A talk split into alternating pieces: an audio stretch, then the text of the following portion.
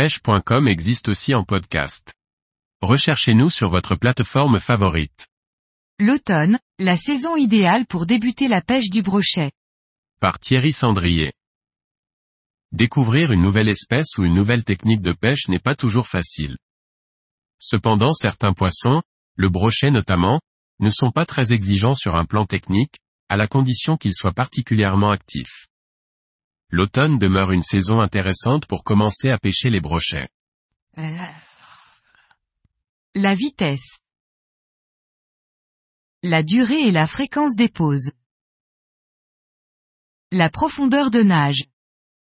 Enfin, n'hésitez pas à changer la taille de voleur et la couleur si jamais les touches se font attendre ou qu'elles sont discrètes. Un simple changement permet bien souvent des attaques plus franches.